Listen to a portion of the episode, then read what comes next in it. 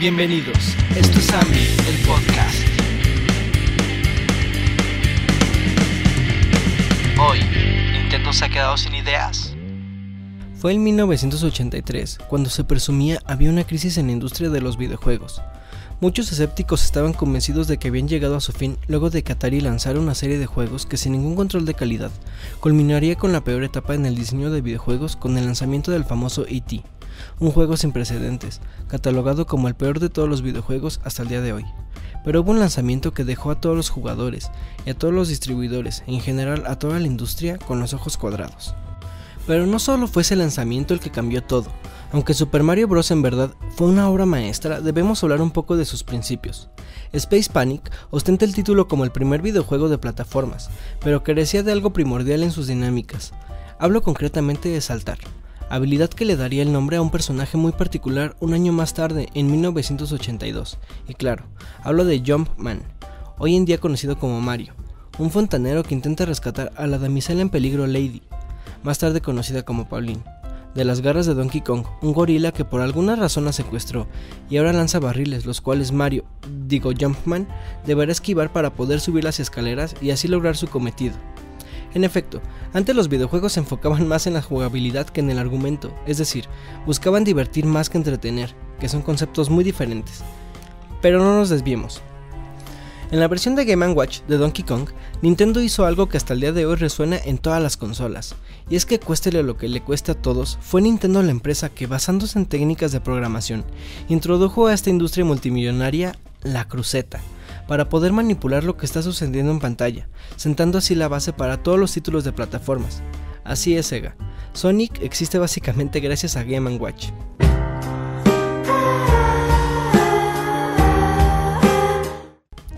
Y aunque hay miles de videos de YouTube explicando por qué Super Mario Bros. la rompió en todo el universo por su diseño de niveles, yo quisiera hablar de ello únicamente de algunos aspectos para poder explicar mi punto.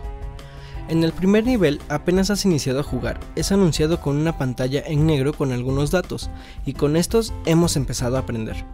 Por un lado nos adelantan que contamos con cero monedas, por lo que sabemos que uno de nuestros objetivos será obtener monedas a lo largo del nivel, el cual será el primero del primer mundo, según la información que vemos, enseñándonos así que habrá más de un nivel y más de un mundo que tendremos que sobrellevar para poder llegar al fin del juego. Finalmente la pantalla desaparece dejando ver a Mario en esquina inferior izquierda, junto a un par de elementos estáticos, mientras que en la esquina superior derecha podemos ver un reloj en retroceso, y solo con ver esto podemos saber tres cosas. La primera, estamos jugando contra el reloj. La segunda, somos nosotros como jugadores los que controlaremos a Mario el resto del juego. Y tercero, Mario avanza a la derecha, puesto que al colocarlo en el borde izquierdo nos indican que no hay más camino a la izquierda. Y sin proezas que realizar ni enemigos que combatir, nos dan la libertad como jugador a intentar descubrir lo que debemos hacer. Con la cruceta bajo nuestro dedo probamos, y con dos de las cuatro direcciones nos percatamos de que Mario se mueve a la derecha y a la izquierda únicamente. Esto no es nuevo, puesto que hemos jugado cualquier otro juego, pero si fuera nuestro primer contacto, Nintendo nos enseñó sin una sola palabra justo lo que quería. La intuición nos guiará de forma correcta. Si no lo hemos descubierto en la zona de inicio y avanzamos, nos encontraremos con un champiñón que se acerca a nosotros, y en un momento de pánico haremos lo que podamos con lo que tenemos en nuestras manos, el botón A y el botón B. Entendemos que el champiñón que se acerca a nosotros es un enemigo, pues los diseñadores han encargado de darle una cara llena de ira, y en nuestra desesperación nos pueden esperar dos destinos, morir inevitablemente en manos del malvado Goomba, o saltar apretando instintivamente los botones en el mando, logrando así caer sobre nuestro enemigo, eliminándolo, y dejándonos aprender una muy valiosa lección. Mario salta. Y saltar nos ayuda a eliminar enemigos. Saltar es bueno, y es la dinámica con la que contamos hasta ahora para poder alcanzar nuestro objetivo. Asimismo, en esta zona hay nuevos elementos que pueden desviar nuestra atención, bloques dorados y brillantes con un símbolo de interrogación que aluden al misterio, y bloques cafés construidos con ladrillos. Y si en nuestro primer salto para matar al Goomba golpeamos por error la parte inferior de uno de estos bloques, nos recompensarán con nuestra primer moneda. Pero si esto no sucede, podremos con bastante tiempo de sobra intentar desenredar el misterio, saltando por encima y por debajo de dichos bloques. Sin embargo, el timing es perfecto, todo está calculado para que el primer bloque sea golpeado en simultáneo de aplastar al Goomba, no existe ninguna casualidad.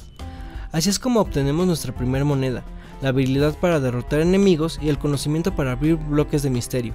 Es entonces cuando abrimos el segundo bloque, no hay una moneda sino un champiñón, que también se acerca a nosotros, y aunque notamos que no tiene cara de pocos amigos como el anterior, saltamos para estar seguros de no morir, pero esta vez no lo aplastamos, sino que al tocarlo, Mario crece, y así aprendemos que en los bloques misteriosos habrá cosas buenas para nosotros. Lo más increíble es que todo esto sucede en los primeros 10 segundos de juego, es impresionante, y podríamos detallar el resto del nivel y la forma en que nos enseñan las dinámicas, las físicas del juego, los power-ups, los enemigos, incluso cómo morir y cómo no, para finalmente llegar a la última bandera donde dejas de tener el control de Mario, y así es como vemos una muy primitiva cinemática, que nos guía al castillo, Probablemente explotan un par de fuegos artificiales y en el interior de este nos has informado que la princesa está en otro castillo.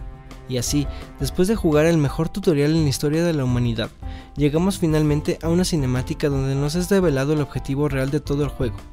En realidad, aún no lo sabíamos, pero aquel día conoceríamos el objetivo de toda una franquicia que sobreviviría hasta nuestros días. No solo aprendimos a pasar ese nivel, sino todo el título, incluso toda la saga de videojuegos que nos daría Nintendo. En realidad, con ese tutorial estábamos aprendiendo a jugar videojuegos en general. El diseño de niveles de Mario Bros. no terminó ahí. Años más tarde, para el lanzamiento de Super Mario Galaxy para Wii, Nintendo implementaría el Kishotenketsu. Kishotenketsu. Kishotenketsu. no sé cómo se pronuncia. Que no es más que una filosofía japonesa para la estructura en poesía, y que nos dictaría un nuevo formato para el diseño de videojuegos.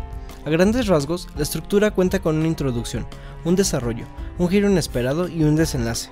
Aunque parece obvio, en Super Mario 3D Land y Super Mario 3D World nos dieron una clase magistral de esta metodología para el diseño de niveles para guiar al jugador.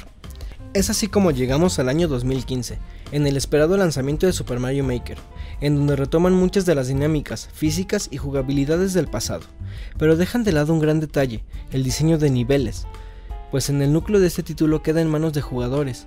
Pero, ¿esto por qué sucede? ¿Acaso Nintendo se ha quedado sin ideas?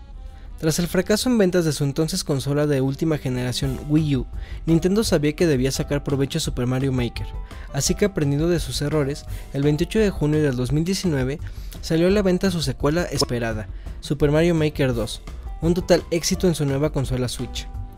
Hoy sale al mundo una masiva actualización de dicho título, y como bien sabe Nintendo, ha jugado una vez más con la nostalgia. Los que fuimos niños en los 80s y 90s y jugamos todos sus títulos, hoy somos adultos, nostálgicos por nuestra niñez, y como miembros activos de la economía y siendo compradores potenciales, nos dan todo lo que vivimos, pues saben que gastaremos lo que sea por recordar. Así es como en esta actualización han jugado con nuestros sentimientos. No es Nintendo el que se ha quedado sin ideas, somos nosotros los que queremos seguir jugando, recordando. Por eso nos traen a Link de Zelda, Saben que jugaríamos y recordaríamos y lo compraríamos. Eso es todo por hoy. No dejes de escuchar, no dejes de crear. Y nos veremos pronto. No olvides seguirnos para más contenido igual a este.